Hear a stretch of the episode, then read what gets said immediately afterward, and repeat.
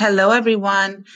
We are going to finish up chapter one. Ah, eh, ayer dejamos al fondo de página 10 en el último párrafo. So that's where I am going to start. Después de viajar por cerca de 20 horas, llegamos por la mañana agotados a la estación camionera de Nogales, Arizona. Recogimos nuestras pertenencias y nos dirigimos a la oficina de inmigración y aduana, donde nos reportamos. Habíamos llegado antes de la fecha límite. Fuimos entonces escoltados a pie para cruzar la frontera hacia el lado mexicano de Nogales. Las ciudades gemelas estaban separadas por una alta cerca de malla. Pastizales, mezquite, arbustos bajos dispersos y suelo rocoso desnudo rodeaban ambos lados de la frontera. El cielo estaba despejado y las calles se encontraban muy áridas. Caminamos paralelamente a la cerca por las calles sin asfaltar, buscando un lugar donde hospedarnos.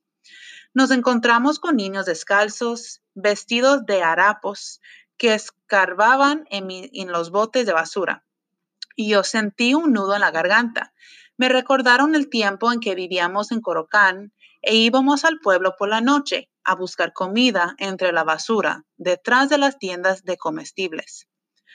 Finalmente encontramos un motel barato y ruinoso en la calle Campillo, a unas cuantas cuadros de la frontera.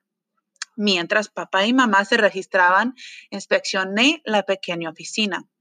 A través de la ventana sucia pude ver parte del puente que unía los dos nogales y el cerco de malla que separaba las dos ciudades. En la esquina del mostrador amarillo oscuro que me llegaba hasta la barbilla, había un rimero de folletos descoloridos del motel que estaban sujetos en su lugar por tres piedritas. El color y la forma de las piedras me fascinaban, parecían pepitas de oro. Tomé una de ellas para examinarla de cerca, pero mamá me dio una palmada en la mano y me dijo que la devolviera a su lugar. Cuando nadie estaba mirando, agarré una y me la metí en el bolsillo. El cuarto del hotel era pequeño, como las cabañas que vivíamos en los campamentos para trabajo de trabajadores del algodón. Quitamos de la cama el hundido colchón y la pusimos en el gastado piso amarillo de linóleo para que papá y mamá pudieran dormir en él. El resto de nosotros se acostó encima del armazón de resortes. Esa noche me sentía inquieto y me tomó mucho tiempo dormirme. Pensaba en lo que había hecho. A la mañana siguiente salí del motel, llevando la piedrita en el puño y preguntándome qué, de- qué debería hacer. Pensé arrojarla debajo del puente, pero me sentía culpable y asustado. Regresé a la oficina y, fingiendo que iba a tomar un folleto, un folleto, la puse de nuevo en su sitio. Todos los días después de que mamá compraba a los vendedores callejeros los alimentos para nuestra comida, ella y papá iban a la oficina de migración a averiguar sobre nuestra solicitud de visas. Cada vez que iban, les pedían más información. Papá envió un telegrama a Fito, mi primo en Guadalajara, pidiéndole que consiguiera nuestros certificados de nacimiento y que nos, nos los enviara por correo. Cuatro días después de que llegaron, se nos citó para una evaluación médica. Se nos extendió un pase por un día para cruzar la frontera estadounidense y someternos en una evaluación en el Hospital St. Joseph, el cual estaba situado, situado a pocas cuadras de la oficina de aduanas. Nos registramos en la recepción y nos sentamos en la sala de espera hasta que nos llamaran. Las paredes del cuarto eran color verde claro y los pisos blancos y limpiacitos, igual como los uniformes de las enfermeras y los médicos. La recepcionista salió y nos entregó un formulario de, de evaluación médica para aplicantes de visa del Servicio Exterior de los Estados Unidos. Roberto le ayudó a mamá a leer la larga lista de enfermedades contenidas en el formulario y a marcar si o no las padecía o había padecido. Después de esperar durante varias horas, fuimos llamados al fin por una enfermera que recogió los formularios. Me pidieron pasar primero. Ella me llevó a un cuartito y entregó mis papeles al médico, que les echó un vistazo y me pidió que me quitara la ropa, menos mis calzoncillos. Miré a la enfermera sintiendo que mi cara ardía. No tiene piojos, está limpio, dijo ella, después de pasarme un peine fino por el pelo. El médico confirmó la lista de enfermedades que yo había marcado antes en el formulario. Amebiasis, gonorrea, sífilis, tracoma. No, le respondí. Tuberculosis. Me acordé del brasero que todo el mundo pensaba que tenía tuberculosis. Él piscó fresas un verano con nosotros cuando trabajábamos para Ito. Pensábamos que tenía tuberculosis porque era flaco como una lombriz y con frecuencia tosía sangre. Lo llamábamos el tuberculosis. Un día se agravó tanto en el trabajo que Ito lo llevó de regreso al campamento de braceros. Esa fue la última vez que lo vi. Tuberculosis, repitió el médico impaciente. No. ¿Tiña? preguntó, haciendo girar mi cuerpo para revisar mi espalda. Eh, la tuve, pero hace muchos años, le dije. Cuando yo estaba en tercer grado, noté que tenía dos manchas rojas aproximadamente del tamaño de una moneda de 25 centavos, una al lado derecho de mi estómago y la otra en la parte trasera del cráneo. Se las mostré a mamá y le dije que me daban comezón. El diablo te hizo esas señas, por eso es que están rojas, dijo ella, sin parpadear. Cuando ella vio que yo estaba a punto de llorar, me abrazó y dijo, estaba bromeando, Panchito, es roña, y me encargaré de ella. Ella frotó las manchas rojas con ajo todos los días y al cabo de dos semanas desaparecieron. El fuerte olor no solo acabó con la roña, sino que también mantenía alejados a mis compañeros de clase. Siempre que yo me les acercaba, ellos gritaban, y eres como un mexicano y se alejaban de mí a todo prisa tapándose la nariz. Tu espalda se ve bien, dijo el médico. Yo sentí una, una comezón en el cráneo, pero no me atreví a rascarme. ¿Y qué hay de las afecciones mentales? Debilidad mental, locura, personalidad psicópata, epilepsia, adicción a drogas narcóticas, alcoholismo crónico. No, dije yo, ignorando lo que significaban aquellas palabras. ¿Y qué hay de defectos físicos? Ninguno. Pensé que él no me creyó porque me hizo estirar los brazos y caminar de un lado del cuarto al otro. Él me hizo sentar entonces en una mesa de evaluación y golpeó mis rodillas con un mazo de goma de cabeza chata. Mi rodilla se sacudió tan fuerte que casi lo pateó en la barbilla. La enfermera revisó entonces mi peso y altura. 100 libras y 4 pies 11 pulgadas. Eres un poco pequeño para tu edad, declaró ella. No era la primera vez que me decían eso. Mis compañeros de clase en el Camino Junior High School, donde yo era el chico más pequeño, me lo recordaban cada vez que escogían equipos para jugar al básquetbol durante el recreo. Puedes vestirte ahora, dijo ella. Hemos terminado. Roberto pasó después. Cuando salió su cara estaba roja como un batabel. Parecía como si hubiera participado en una pelea. Su pelo estaba revuelto y llevaba la camisa desfajada. Él y yo comparamos nuestra experiencia y nos reímos nerviosamente cuando llegamos a la parte en que nos desnudaron frente a la enfermera. ¡Qué vergüenza! dijo él. El chequeo de mamá tomó mucho más tiempo que el de Roberto o el mío. Ella no dijo una palabra al respecto y Roberto y yo no se lo preguntamos. Después de esperar varios días, se nos notificó que nuestra solicitud de una visa de migrantes había sido aprobada. Papá, mamá, Roberto y yo nos pusimos locos de contentos cuando recibimos la noticia. No podíamos dejar de sonreír. Mis hermanitos no entendían lo que significaba todo aquello, pero ellos brincaban arriba y abajo sobre el manchado colchón como chapulines.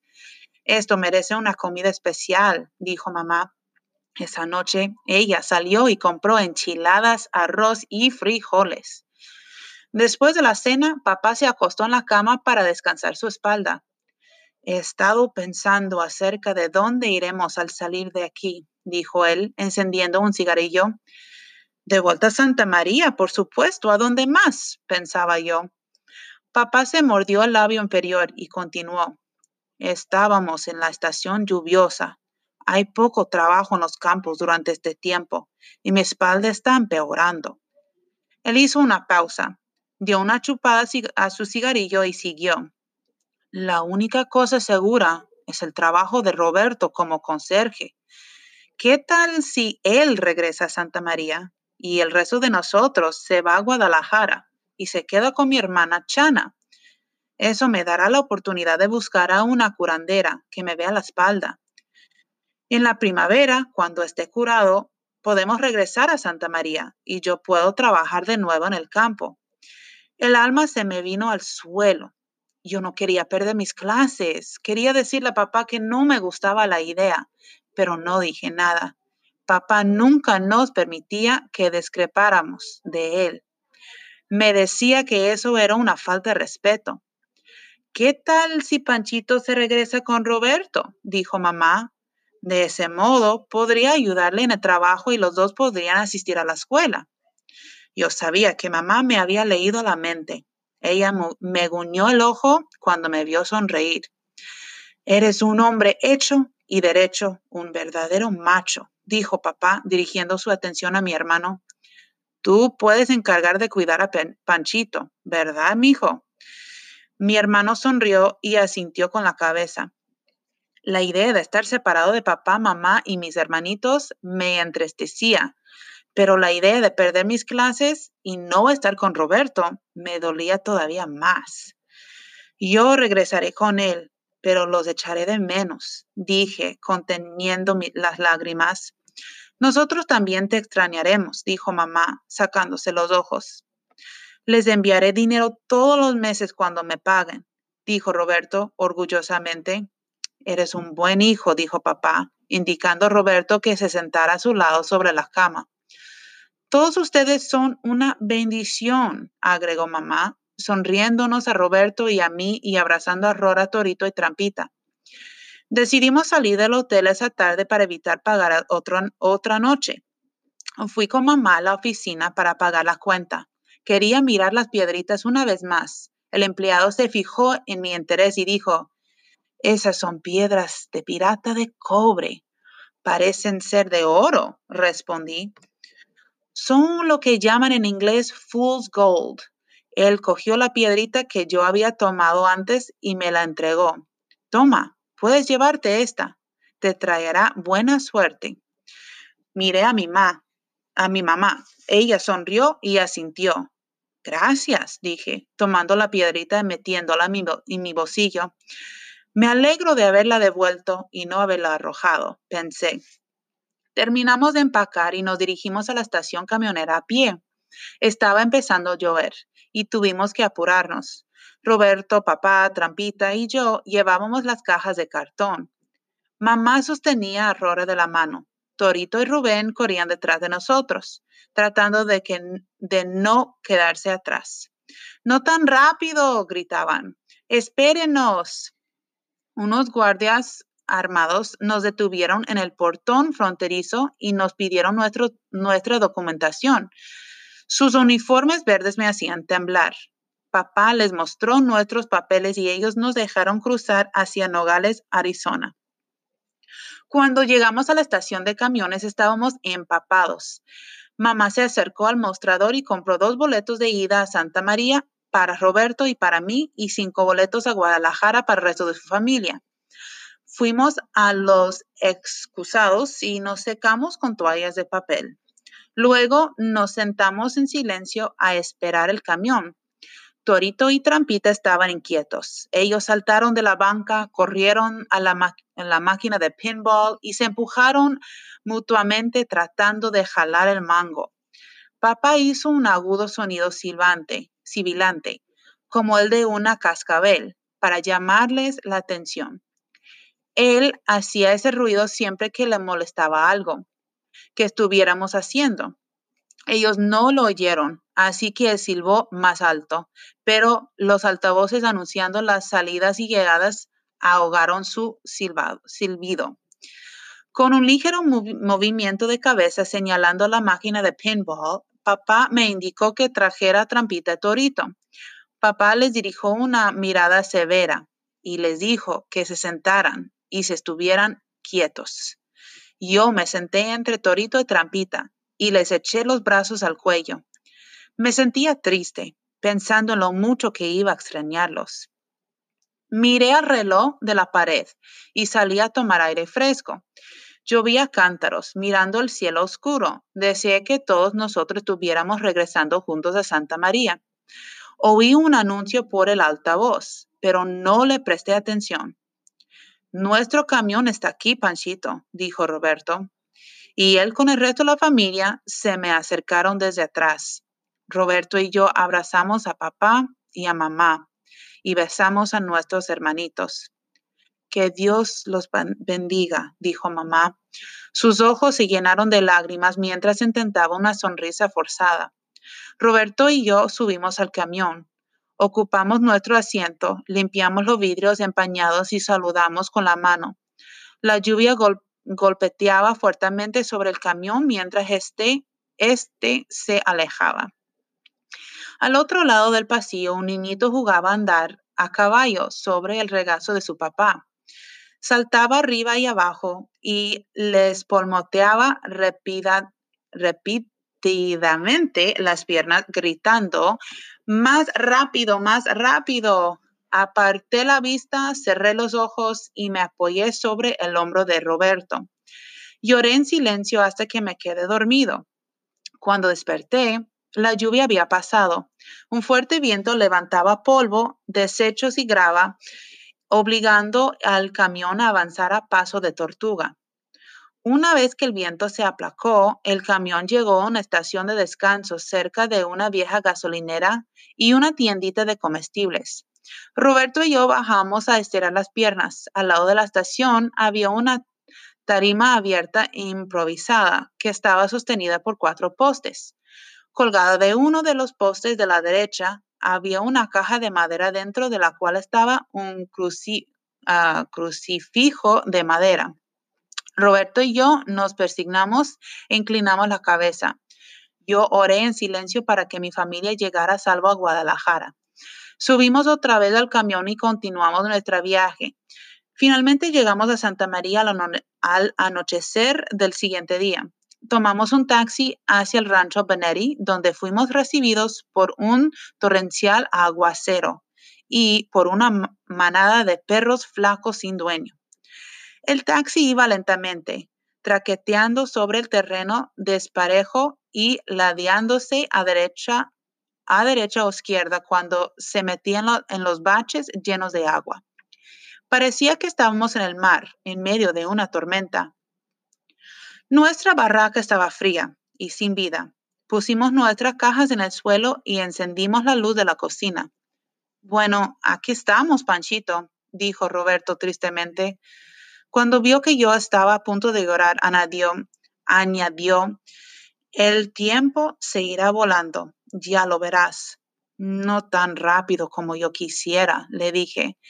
Desempacamos nuestras cajas y nos acostamos. Ninguno de los dos durmió bien esa noche.